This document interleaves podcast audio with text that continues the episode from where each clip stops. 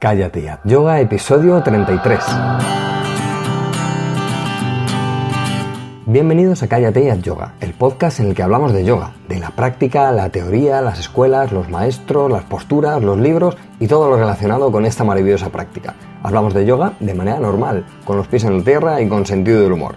Hablamos de yoga, en definitiva, como si lo hiciéramos de cualquier otro tema.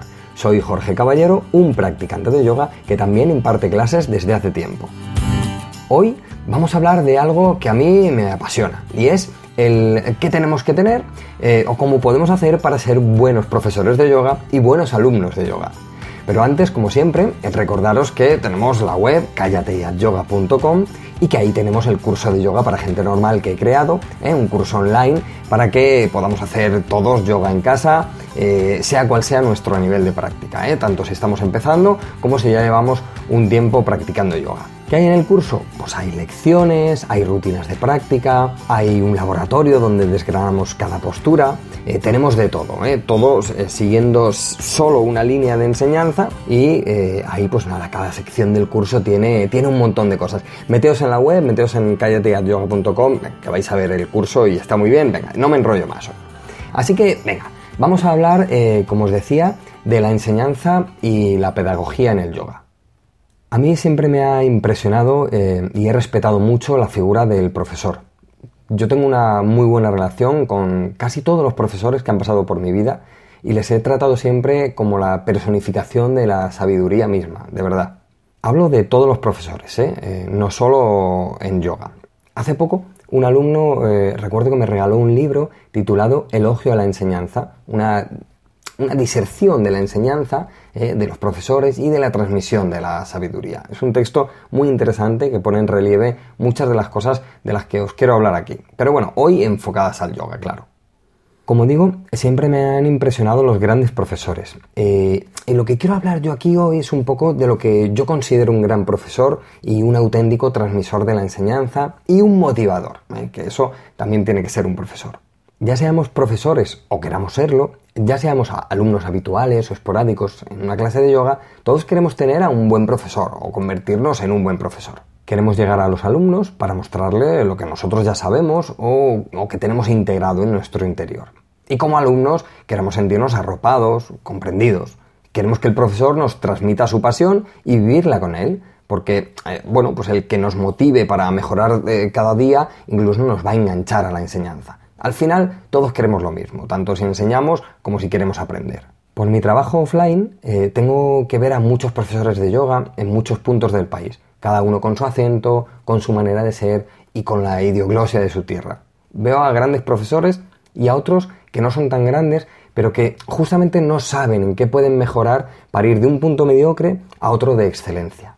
La verdad es que muchas veces eh, no tienen la culpa ellos, sino eh, la responsabilidad creo que está en los que los profesores que les han enseñado, pues les faltaba alguno de esos dos puntos que creo que tenemos que tener y de los que os voy a hablar a continuación. ¿Cuáles son esos dos puntos?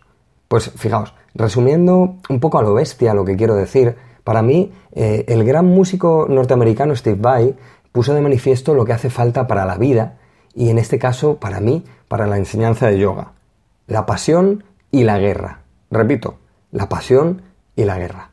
Y no hablo de la guerra como algo bélico, ¿eh?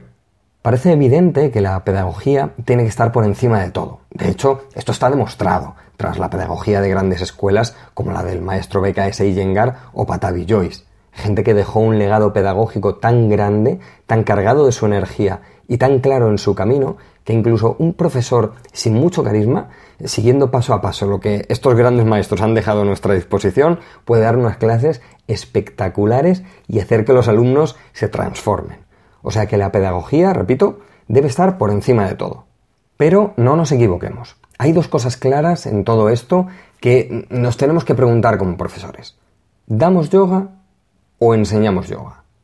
No digo cuál es el ideal que tenemos en la cabeza. Digo que pensemos en lo que estamos haciendo en nuestra clase como profesores o lo que vemos en las clases que asistimos eh, con los profesores que nos enseñan. Y tened en cuenta esto, la práctica de yoga, dependiendo de nuestro profesor, hace que mejoremos o nos transformemos. Si damos yoga, la gente va a mejorar, está claro, ¿no? Vamos a una clase, nos movemos, hacemos un poco de todo y evidentemente nuestra estructura física va a mejorar. Muy mal lo tendríamos que hacer para no mejorar. Incluso alguien que le duele la espalda y empieza a ir, yo que sé, a zumba, por ejemplo, o a cualquier cosa en la que se mueva, va a mejorar, pero no se va a transformar. No van a cambiar la forma de su estructura física y ese dolor de espalda al final saldrá por otro lado. Y lo mismo pasa con el yoga. Si damos yoga, si solo damos yoga como profesores, nuestros alumnos van a mejorar, pero nunca se van a transformar.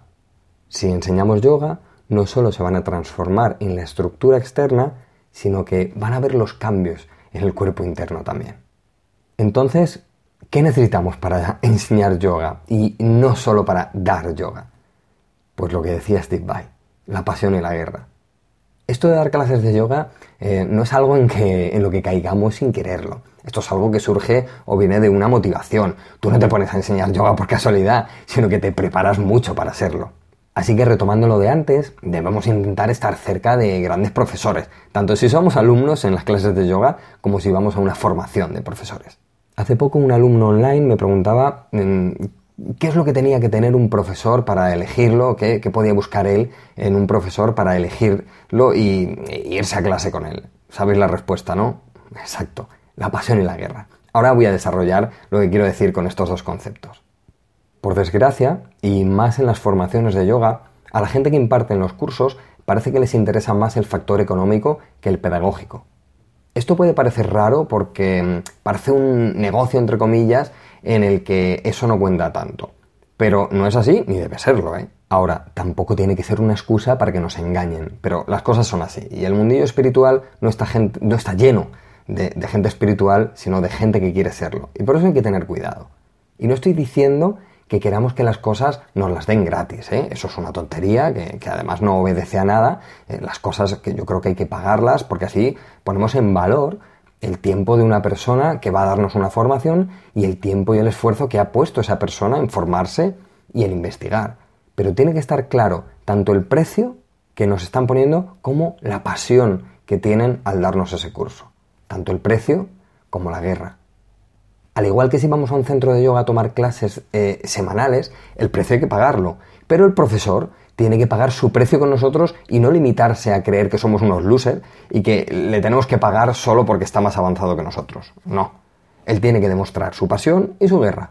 Tenemos que ver que el profesor tiene pasión por la enseñanza. Tenemos que tener como profesores pasión por la enseñanza, por la mejora y la transformación de nuestros alumnos. Debemos como alumnos ver que el profesor está implicado en la clase como si le fuera la vida en ello, tal cual. El profesor tiene que ser un motivador, un resorte mental para nosotros.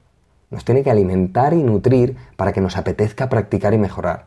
Y como alumnos tenemos que dar el 200%, no se lo podemos dejar todo al profesor. Así que a su nivel de implicación, como si le fuera la vida en ello, le tenemos que responder con una práctica nuestra a ese nivel de implicación suya.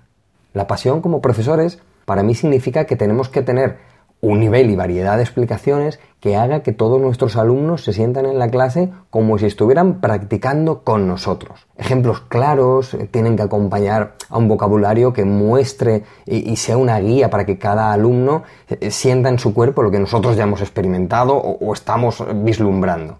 Tenemos que presentar una variedad de nuestras secuencias en las que toquemos todas las posturas de yoga o cachitos de ellas si el cuerpo de los asistentes a la clase no está listo aún. Nuestra manera de presentar una postura tiene que cambiar y debemos ingeniárnosla para que conozcan cada grado del movimiento de una asana, cada alineación, ¿eh? cada, cada cachito de movimiento de la piel.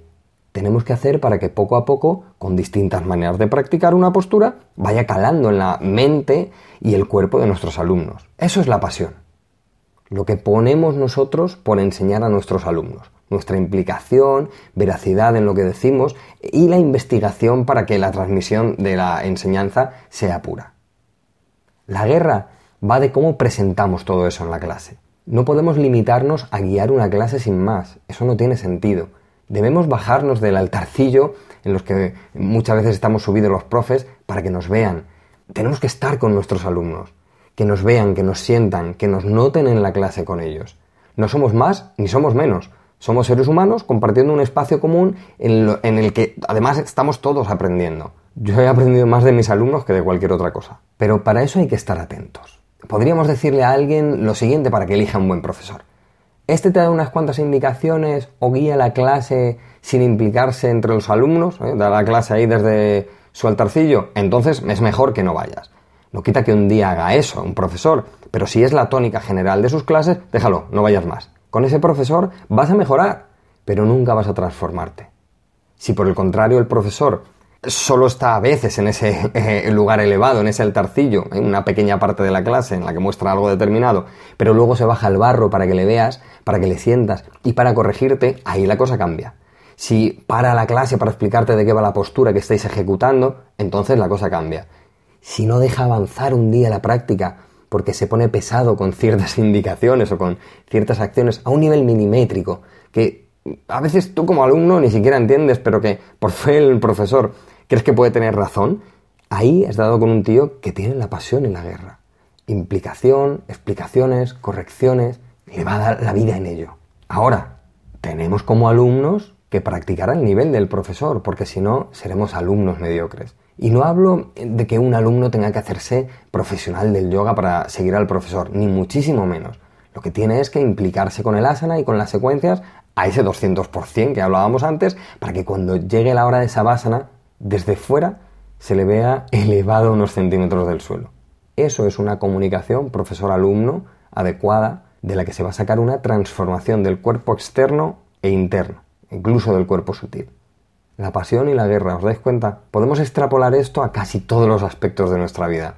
Pero ojo, el marco que debe sostener todo esto es un buen corazón y una humildad hasta el hueso. Si no, el ego bañará todo lo que hagamos y la pasión y la guerra quedarán manchados por la presencia no de la enseñanza y la sabiduría, sino de nuestra propia personalidad y solo de eso. La pasión y la guerra, la humildad y el buen corazón. Y nada más, os espero en los comentarios de la web, os animo a apuntaros al curso de yoga para gente normal y que empecéis a practicar yoga en casa con esta pequeña comunidad de yogis y yoginis normales que estamos creando poco a poco en Kayate Yoga. Espero que me sigas acompañando en este pequeño y humilde viaje de yoga y que podamos seguir aprendiendo todos juntos, porque al final ese es el objetivo del yoga y de la vida. Nos escuchamos en el próximo episodio. Es todo por hoy. Arium Tatsat.